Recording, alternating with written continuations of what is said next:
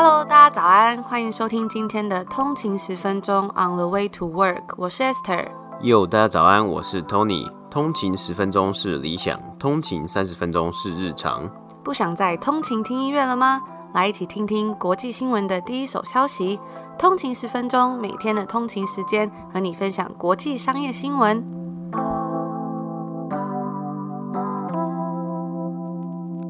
早安，今天是八月三号，星期二，欢迎回来今天的通勤十分钟。大家早安。那没想到时间这么快，现在已经是八月啦，也祝大家八月快乐。不知道有没有八月生日的寿星？而且八月还有父亲节嘛，所以我觉得八月感觉是一个蛮热闹的月份。而且现在天气应该真的是非常的热，现在多伦多天气也是还蛮热的。不知道台湾天气怎么样？那我看最近大家这个周末啊，大家都在看奥运嘛，也是非常的振奋人心啊。那大家也是感觉应该心情也都是还不错。就是我们台湾这次也是得了很多奖牌嘛。那我就看到很多网络上在分享说，哎，这些运动选手们他们的心法，他们是怎么样坚持自己的理想，然后一直努力的训练呐，坚持不懈达到目标。我看每一位选手啊，都有很多自己的心得，然后我很喜欢看这种，哎，他们是怎么样去坚持下去的故事。我觉得真的都还蛮厉害。每个人的故事其实都稍微不太一样，但是他们都有他们自己的一套的方法，然后有一个共同点就是他们都非常的坚持，所以我觉得真的是很佩服这个地方。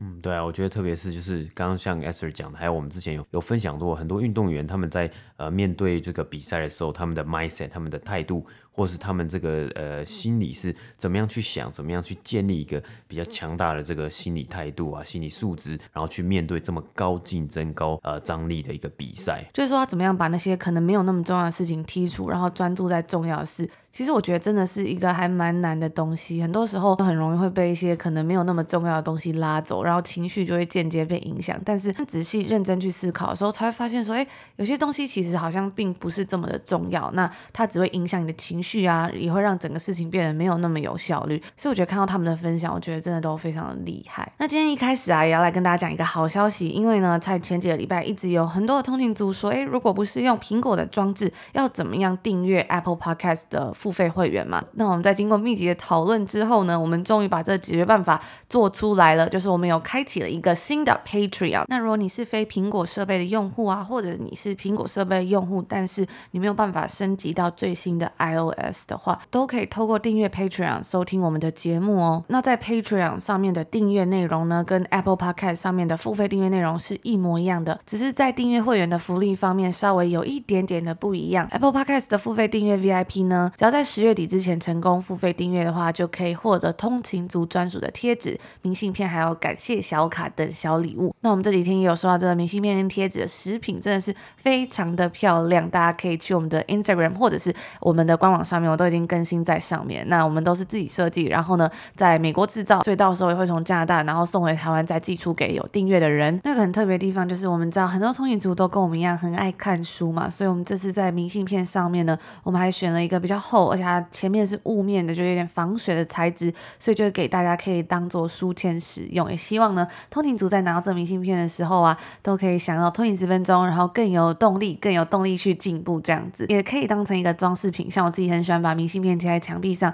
然后提醒自己有去过哪些地方啊，或是一些自己喜欢的品牌，或者是一些自己喜欢的东西。这样。那另外啊，Patron 的订阅付费的 VIP 的礼物呢，是只要连续订阅三个月就可以获得通勤族专属托特袋，就是一个 exclusive organic tote bag。那上面呢也有我们的小 logo，就是这个在通勤的一个通勤族戴着耳机听着通勤十分钟的 podcast 那个图案。那我觉得那托特袋也是非常的漂亮，大家可以去我们的官网上面稍微看一下。那另外一个小小不一样的地方呢，就是 Patreon 上面的订阅是，你只要订阅当下，它就会立马扣款。那也没有两个礼拜的试听期限，之后的每个月呢会在一号的时候扣款，那也是随时可以取消，跟 Apple Podcast 一样。那详细的内容呢，我们都会把链接放在 Show note 下面。我们在我们的官网上面呢，也有去更新了要如何付费订阅通行十分钟的节目。那在 Patreon 这个东西上面啊，稍微跟大家简单讲一下，它其实是透过 Acast 这个 App 去收听。我们这几天呢去研究了之后，就发现真的是非常非常的简单，就是你订阅之后呢，你可以有一个你自己专属的 RSS 摘要连接。那这连接呢，就是付费订阅的 VIP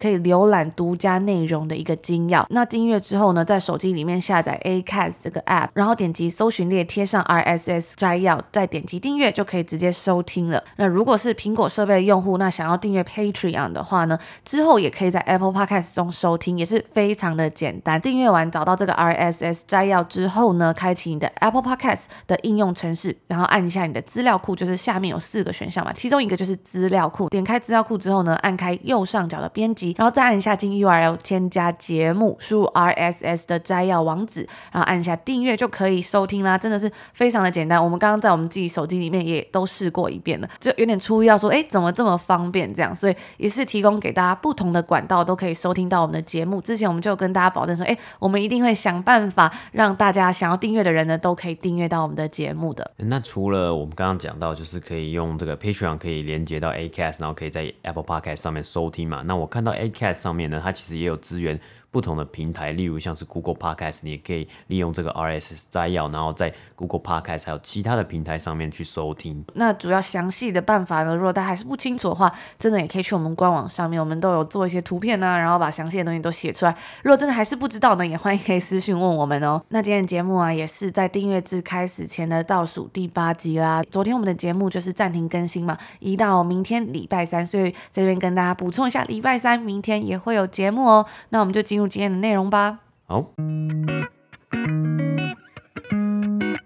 那今天的第一则新闻呢，要来跟大家分享，也是非常新、非常快速的一则新闻。我们有稍微在我们的 Facebook 跟大家分享这个东西，那就是金融科技公司 Square 在北美时间的周日晚间，也就是昨天晚上宣布，即将要在一项全股票的交易案中并购来自澳洲的 Buy Now Pay Later 先买后付公司，也就是分期付款概念的公司，叫做 Afterpay。那这项交易呢，预计它价值会落在两百九十亿美金。这项消消息啊，它是在周日晚上公布的，先赶在今天盘前 Square 公布财报之前发布。也让这一天以来啊，Square 成为许多新闻讨论的焦点。那首先呢，我们就先来看看这一次的交易案。Afterpay 主打的是分期付款的功能，强调这个选项比起信用卡更能负责任，而且更加的便宜。那 Square 预计将会把 Afterpay 整合到他们旗下的两大系统，第一个是他们的卖家生态系，例如使用 Square 系统向消费者收款的店家，可以在用 Square 平台的同时呢，让消费者会有直接分期付款的选项，增加服务的多样性。那这个地方啊，应该是让消费者在线上结账以及实体购物的时候都可以使用这个服务。因为多开了这样子一个选项啊，也可以帮助这些卖家可以增加他们的销售量嘛。大家看到分期付款的概念，就会有很多人就会，比如说他没有办法一次付这么大笔金额啊，或是他觉得说，诶，他想要有更加的别的选项的时候，他就可以使用这个东西。我觉得都是算是一个还蛮加分的选项。而且最近在这边有跟大家分享到嘛，真的有越来越越多的公司都在使用这种分期付款 （Buy Now Pay Later） 的服务。虽然在台湾真的是已经行之有年，但是好像在这边真的是比较少看到。而另外一个 Square 的系统呢，则是消费端的 Cash App，就是我们之前有跟大家分享到 Joe Rogan 很常在夜配的这 Cash App。那这个 Cash App 呢，它基本上就是一个个人的银行账号，让大家可以转钱给你自己的朋友，那也可以买股票这样。那它整合到这个系统里面呢、就可以让消费者用户更清楚的去管理自己分期付款的消费，清楚的了解自己到底花了多少钱，然后有多少笔款项要缴纳。除此之外啊，Square 在简报之中也有提到说，可能会整合 Afterpay 它里面的功能，推荐卖家的这个功能到 Cash App 里面。那 Afterpay 它主打的功能呢，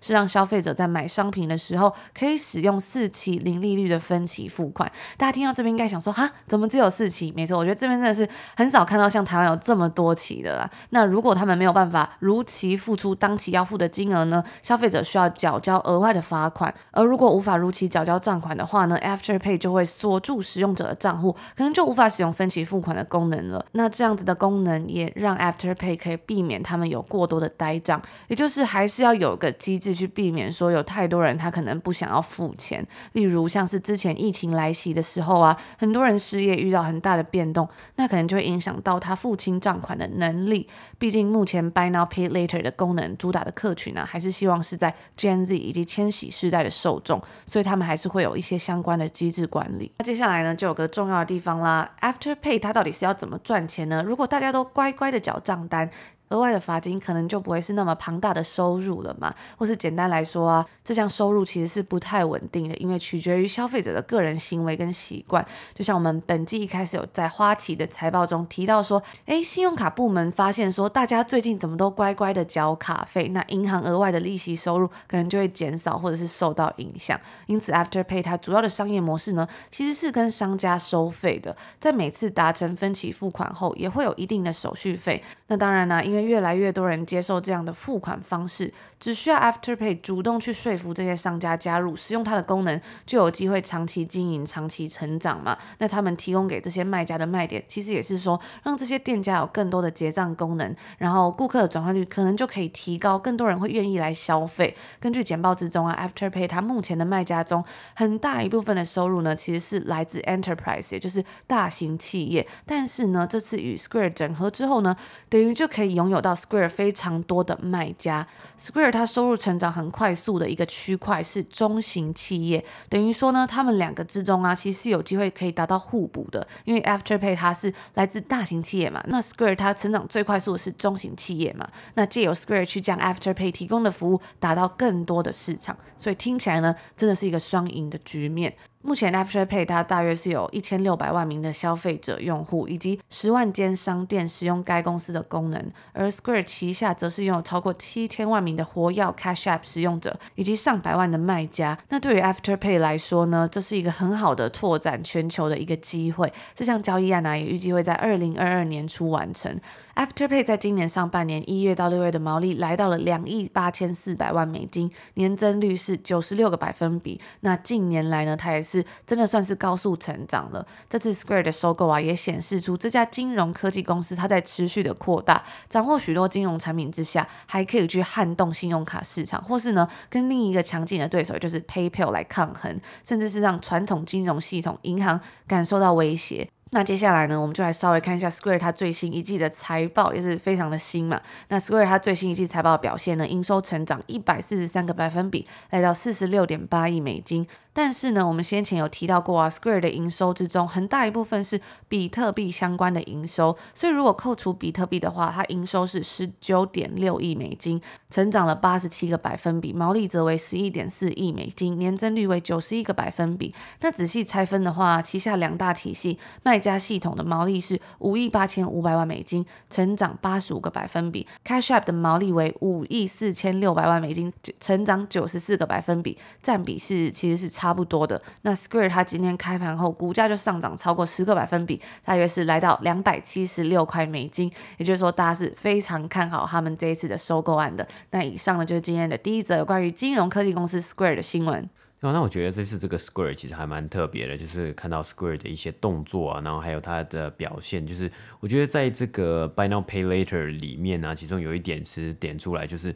诶，它可以在线上就是做这个 Buy Now Pay Later，或是在实体的部分做 Buy Now Pay Later 嘛，那就跟我们上礼拜有分享过 Shopify 的财报里面，他们点到了一个东西，就是包括了呃实体的店面的一个营收，就是诶 Shopify 提供这些卖家他们的卖家一些 POS 机啊，或是这种实体收费的这些呃系统啊，真的是想要去 capture 到实体的呢？因为主要一个原因就是我们在这一季的财报看到了很多公司是呃开始来讲到说，呃很多的消费者是真的已经回到店里面消费，是真的回到了实体店面去消费了。所以在线上购物的部分呢，可能就会受到一些影响。那你要怎么样去保持这个 momentum？保持你去年的动能呢？那你要赶快的来转移，就是你要把啊很多的机会都来创造出来。所以 Square 呢，在这一上半年以来呢，其实也是创造了蛮多的机会啊，像是它其实也是陆续并购了很多公司嘛。我们有讲到啊，像一些传统的银行，他们也是哎发现自己的体系系统可能太老旧，他们就去并一些新的 FinTech 公司嘛。那你银行可以并 FinTech 公司，那你 FinTech 公司可不可以并其他的 FinTech 公司呢？当然也可以啊，你也可以去形成一个强大的威胁啊，所以像 Square 在我们之前的集数里面也有提到，它也有并购一个这个呃音乐的这个 App 嘛，叫 Tidal 嘛，那这个呢也是他们持续在想要去呃扩展他们这个呃对于他们的一些消费者受众 Gen Z 以及 Millennials 千禧世代的一个影响力，包括他们在 Cash App 上面，他们也是跟了很多呃知名的艺人网红合作，然后想要来吸收更多的这个用户来使用者来使用他们的 App。那我其实近期啊，开始慢慢真的也会在网络上看到有这种分期付款的东西。我觉得有些东西真的还蛮方便，比如说像我们之前有在跟大家分享到搬家要买家具嘛，那其实有一些家具它的金额真的是不太便宜，所以如果有分期付款的，就会还蛮方便。像是举例来说，好，我发现在这边买沙发真的是还蛮贵的。那这些家具其实都不太便宜嘛，而且还有除此之外啊，在这边很多租房的，像是呃学生啊，或者是上班族，这边很多 apartment 它其实是空的，就是里面都是空空，你要自己去装潢，你要自己去买家具。那像是有些 house，如果你是租那种分租的话，他可能会帮你装一些有家具的东西。但是我之前好像在网上看到是说，很多房东他们就发现说，像如果你是在那种新大楼啊，或者 apartment 比较租很多年轻人的话，他们其实是倾向说，他比较想要里面是空的。我之前我们班的多很多的时候，我们有去看一些房子嘛，然后就有发现说，哎，其实有些 apartment 它里面虽然是有家具，但是它家具呢可能给你感觉就不太好，可能就会有一种很像都是 IKEA 买，或是比 IKEA 更糟糕，然后东西可能也脏脏的，所以很多人就会不想要使用这个房东他们自己付的家具，想要自己去布置。而且我觉得在这边还蛮流行这种 DIY 啊，或者自己布置家里，或者要布置一些阳台啊、盆栽等等的。所以就是大家可能会就是倾向说，哎，自己来布置家里，想要一个空屋。之前我们在 IG 上面有跟大家分享到嘛，因为之后也要开学了，那很多的百货公司啊，或是一些卖场，他们就在打一个回到学校 Back to School 的折扣，也不一定是折扣啦，可能就是它有个区块帮你整理好，你可能住宿舍，或是你去租房子，你所有需要的东西，像是有些床单啊，或者一些枕头、尺寸等等的，都帮你写在上面。所以我觉得它这个市场其实真的也还是还蛮大的，因为很多人他可能，诶，他也想要投资一个好一点的家具，但是比如说学生啊，或是我们刚刚讲到这个 Gen Z 跟 Millennial，他们可能没有那么多的存款或收入，但是他们也想要买一个家具的时候，就会很需要这样子的功能。嗯，那我自己个人呢，我是觉得好像有另外一个方向，就是。呃，因为像是 Afterpay 啊，它其实有跟很多，比如说美妆啊，或是呃服饰啊，或是居家的品牌合作嘛。我们刚刚讲到，它很多的客户，其实很多的卖家都是这种大型的企业 enterprise，例如像是呃 Anthropology 之类的品牌。然后呢，所以我自己是想到啊，因为我自己在看到一些呃最近呢、啊，真的很多这些消费的这个算是这种呃网店的官网上面，它真的就是可能像是。它下面都会有一个，哎，你分期付款，或是你 buy now pay later 可以的，呃，可能要付的金额嘛。那举例来说呢，像是一些简单的衣服或鞋子，或是一些可能 Gen Z 或是呃年轻世代比较注重的一些东西嘛，比较喜欢的东西啊。举举例来说，一双鞋子好了。一双鞋子可能加币啊，可能就一百块嘛。那你如果分四期，等于一期就是二十五块，然后就在下面就会有一行字，就说，哎，你如果使用哪一家的这个 Buy Now Pay Later 分期付款，或是啊、先买后付啊，你就是哎先付二十五块就好了。那其实我觉得，在一个心理里面，就是因为在这里就是钱比较小嘛，然后再加上你又除四了，你就是二十五块，你就觉得哎好像还蛮小，你就会有一种嗯、可能 maybe 可能会想要去。购买的一个欲望或是一个冲动嘛，那这个呢，就可能就是会让这些公司的转换率、这些商店的转换率更高一点点的。那这个是地方呢，是我自己呃可能看到了一些呃现象啦。那 maybe 他们后未来呢，会有更多应用的方式，在不同的地方、不同的领域。不过在这边还是要提醒大家一下，因为才蛮久之前我们讲到这个 Buy Now Pay Later 的时候，看到一则台湾的新闻，就是有一个人呢，他想要去贷房贷，但是他买了太多这种分期付款的东西，而且因为台湾可以分。分很多期嘛，可能二十四期、三十六期，结果到最后，哎，这个银行却不贷给他，因为他就看到他的账户里面有很多分期付款的东西，那这其实就是他要侥幸的债务嘛，所以还是要谨慎花钱，谨慎购物。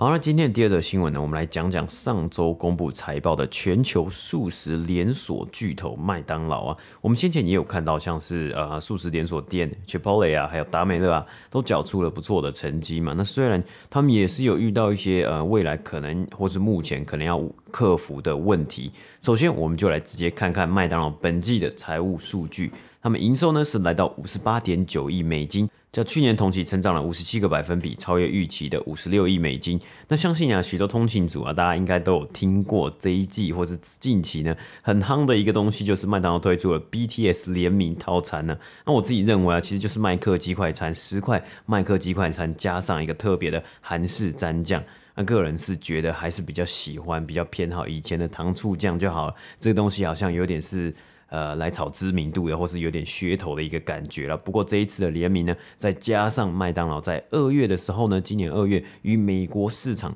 推出的炸鸡汉堡呢，帮助麦当劳的同店销售额在美国和国际市场呢，皆有超过二位数的成长啊。在美国市场的方面呢，同店销售额是成长了二十五点九 percent。如果以两年的基础下来比较的话呢，则是成长十四点九 percent。也就是说，它的这个销售额呢，已经超过疫情前的水准了。就是在二零一九年的时候，那这一次的财报季啊，也有许多公司拿出了不仅对去年二零二零年的一些比较，还有比到了两年前疫情之前二零一九年的比较啊。那全球呢，麦当劳全球同店销售额呢是成长了四十点五 percent，对比两年前呢，则是成长六 percent 左右啊，也就是代表着啊，全球麦当劳去年呢，其实受到了疫情的影响，关店呢，或是这个限制这个流量啊等等的，应该是有受到蛮大的影响啊。那今年呢，慢慢解封之下呢，表现是有稍微超过两年前二零一九年的水准。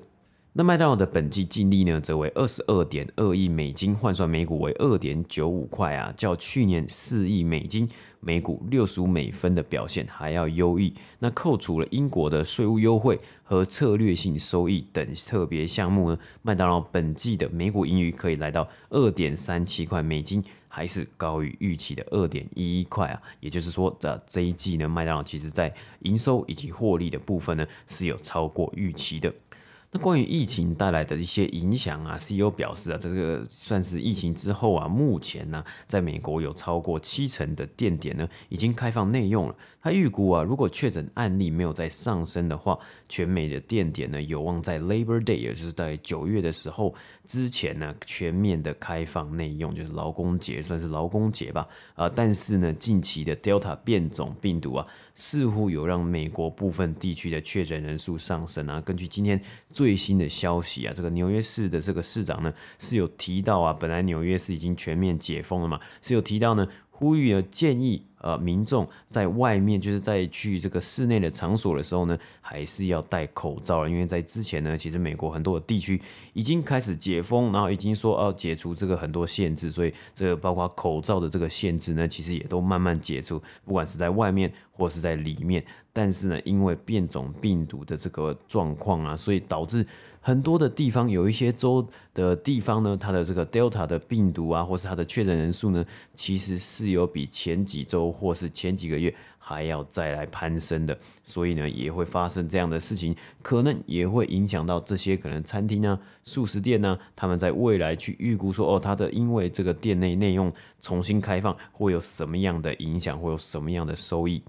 那在美国之外啊，国际 International Operating Market 包括英国和法国的市场呢，同店销售额则是较去年同期成长了七十个百分比。那国际发展授权市场呢，International Development License Market 的同店销售额呢，则是与两年前表现差不多，但是还是有比去年呢有表现还要来得高。那接下来呢，其中讨论的另外一个重点呢、就是我们这几个次的这个财报分享呢，也都会提到的，就是。劳工短缺的问题啊，麦当劳则是表示啊，在美国和欧洲呢是有遇到这样劳工短缺的现象，但是在逐渐好转之中啊，特别是五月，麦当劳宣布他们旗下公司直营门市呢会帮员工加薪之后啊，就有看到申请的人数哎有在上升呢。啊，另外一个原因呢，是因为美国有一些州，它可能它的这个失业补助呢是有。提早到期或是提早结束的一个现象，所以这些州呢可能会有预期，会有更多的申请人数来申请这些工作。那另外一个问题啊，也是我们之前也有稍微提到过，就是全球供应链的问题啊。那主要是在这些啊速食连锁店，他们要拓店、展店、新增店点的时候呢，有些仪器、有些机器无法及时、无法准时的到达，那可能会造成这个开店的延迟 （delay）。麦当劳这一次是提出，他们是在全球有看到这样子的问题啊。那他们在这一次的财报里面呢，其实同时也有调高了他们对于今年全年的财务预期，有猜测，目前预估啊，全年的销售额成长是十五到十八 percent 啊，也就是英文是说啊 mid to high teens 左右啊。那比起先前认为大概是在十五 percent 左右还要来得高啊。那对于第三季，也就是目前呢七八九月的状况呢，麦当劳预估同店销售额金额呢，在国际五大主要市场呢，英国、澳洲、法国、德国和加拿大会超越二零一九年的水平。那除了麦当劳的这个财报之外啊，其实我们在这里呢，也我们稍微提到一下这个汉堡王的母公司 RBI Restaurant Brands International 这间公司，我们也很常提到，他们在上周呢，其实也有公布他们最新一季的财报啊。那我们刚好呢讲到麦当劳啊，其实主要一个东西就是麦当劳在二月的时候呢，终于正式的加入了这几年来的这个汉堡炸鸡汉堡大战嘛，所以他们推出了自己的炸鸡汉堡。那在 RBI 的财报里面呢，他们的 CEO 就有表示到啊，好，Popeyes 是这个 算是这个炸鸡汉堡潮流或是风潮的引爆者，引爆始祖呢。真的哦，可能有因为麦当劳推出炸鸡汉堡，所以销售额还有表现方面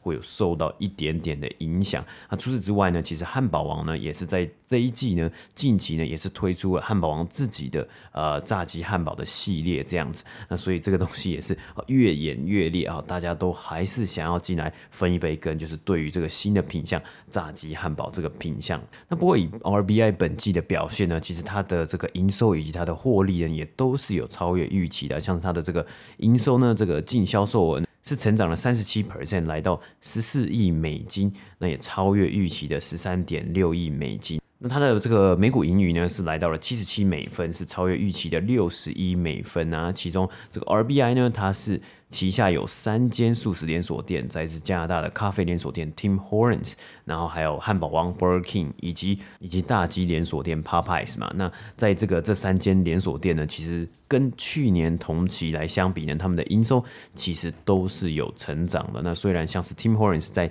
加拿大的一个知名咖啡连锁店嘛，因为 Ontario 呢。持续在这个在过去第二季的时候，还是有封城的状态，所以它的这个营收啊，还有表现一定会受到影响。不过，该公司也有表示啊，在这个呃一直以来，其实一直以来都是这个 Tim Hortons 一个很大的问题是，它太可能就是它的形象太鲜明了，所以太加拿大了，所以它。很难去打入一些就是全球的市场啦，其实简单来说是这样子。不过他们最近呢，好像是在中国市场看到了一些机会，所以这个该公司呢也是表示了，他们预计在二零二一年底呢，希望在中国的市场可以展店拓店到四百间店点呢。好，那以上呢就是今天这个有关于速食业还有这个麦当劳以及 RBI 的这个财报相关新闻播报。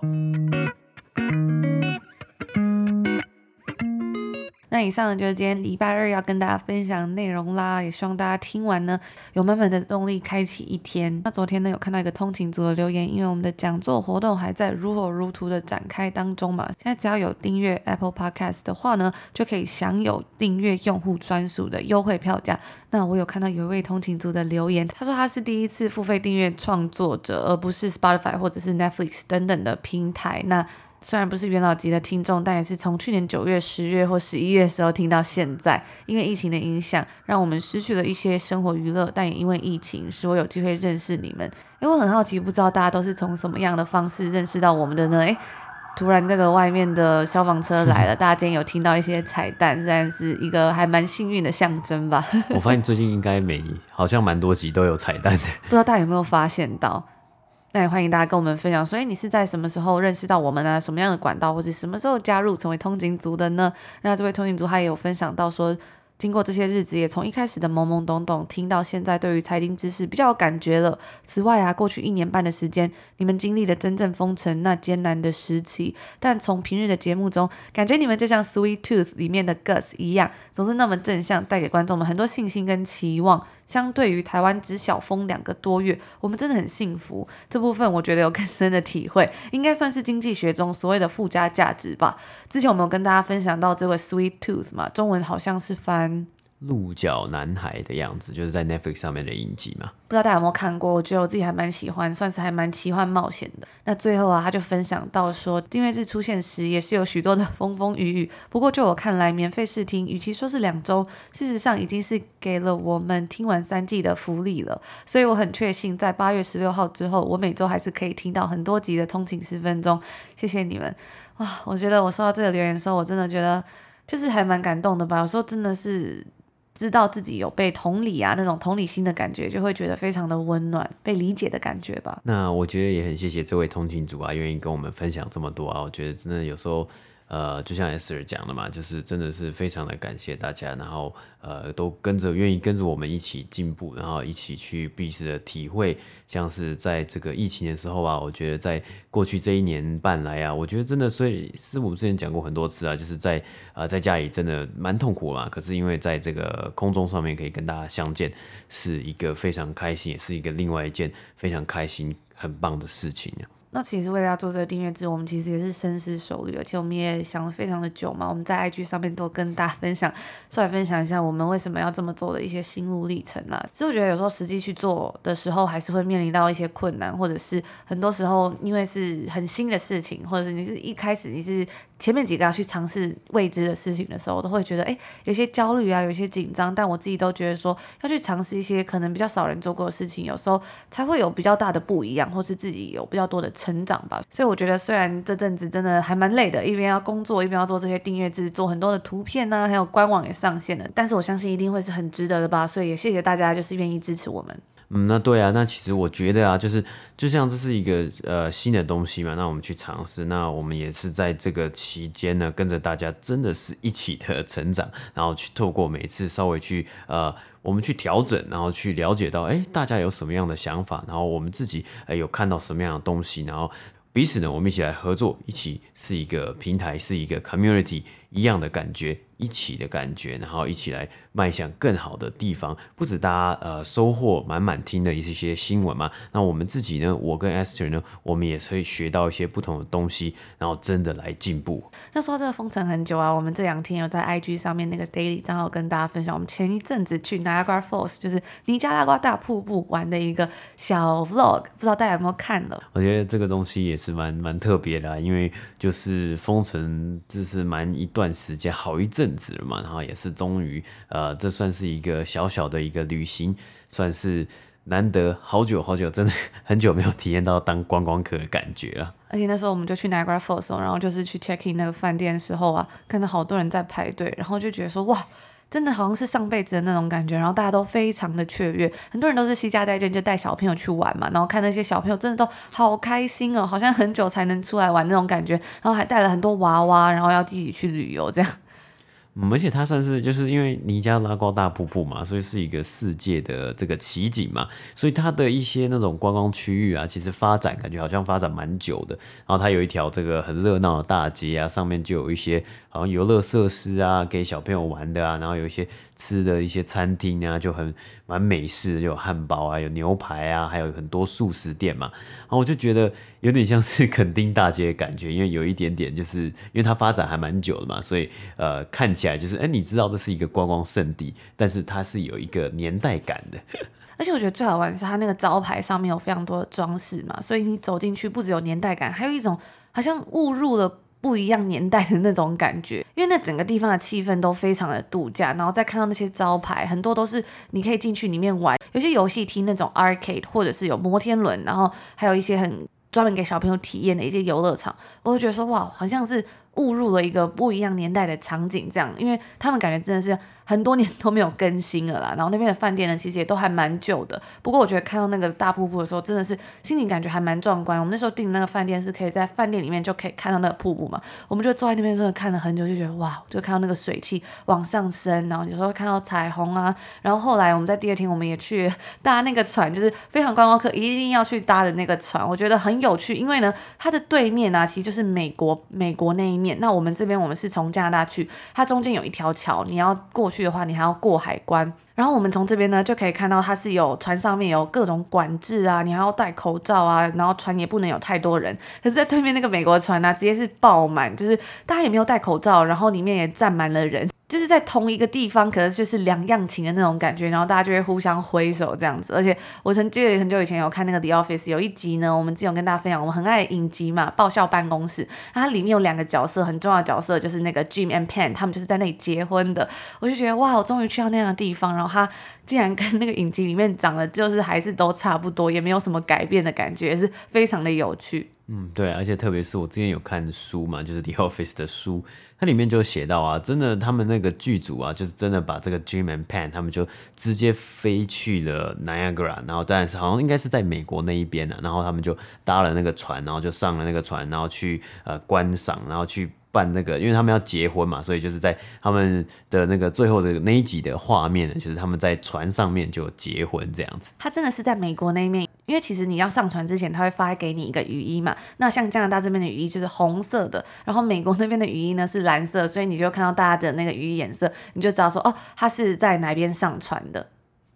对，然后那时候呢，那个在船上啊的，好像是船员吧，他们就有看到这个 Jim and Pan 就是那个演员，然后他们就发现，哦，你们要演戏，好像还多，就是停留了一下子，让他们拍那个最后的这个结婚的画面，这样。然后因为在船上啊，其实它会开到那个很靠近瀑布的地方，所以你就会被喷到全身都是水。然后因为我那时候是戴隐形眼镜，我真的是差一点那隐形眼镜好像都要掉出来，那水汽真的太旺盛了。然后我记得在那个 The Office 里面啊，他们就是穿着类似有点像是呃婚纱嘛，然后还有西装这样子，然后就是满头都湿掉，然后全身都湿掉，也是还蛮狼狈的。不过我觉得他整个经验啊，真的是还蛮难忘的，因为你能够靠到那个瀑布那么近，或是你在上面。看那个 horseshoe 那一圈瀑布的时候啊，你会看到那个瀑布流得非常的快，然后水非常的旺盛，就会觉得说有一种很不一样的感觉。很难想象哦，就是很难想象哇，这个世界上面有这个这么壮丽、这么不可思议的东西，然后它是自然而然形成的。我觉得这是当下真的就看到，真的会觉得哇的感觉啊。然后啊，我们前几天就去了安大略博物馆，那里面呢，它有很多一些历史的东西或者一些画，我就有看到啊，在很久以前，可能好像是一八多多年的时候，有人画了 Niagara Falls 的图片那个画，然后我就看到说，哇，原来那时候的 Niagara Falls 跟现在真的是蛮不一样，因为他现在去的时候，你其实可以看到它整个地方都是有一个很完整的步道可以走，然后从一个是饭店区走走走走到一个观光，像刚刚 Tony 讲那个垦丁大街的地方，然后还有一些接驳车啊等等的。但我们昨天去那个安大略博物馆的时候，就有看到说，诶，以前它其实那边真的是荒烟蔓草，然后就瀑布旁边就是什么都没有，感觉 很容易就会摔下去的那种感觉。我就看到一个历史到演变到现在啊，然后甚至它这个川流不息，然后水流的这么快，然后有时候都会觉得很好奇，说，诶，瀑布的后面会不会有没有什么样的东西的那种感觉？我觉得好有神秘感，然后真的是还蛮好玩的。如果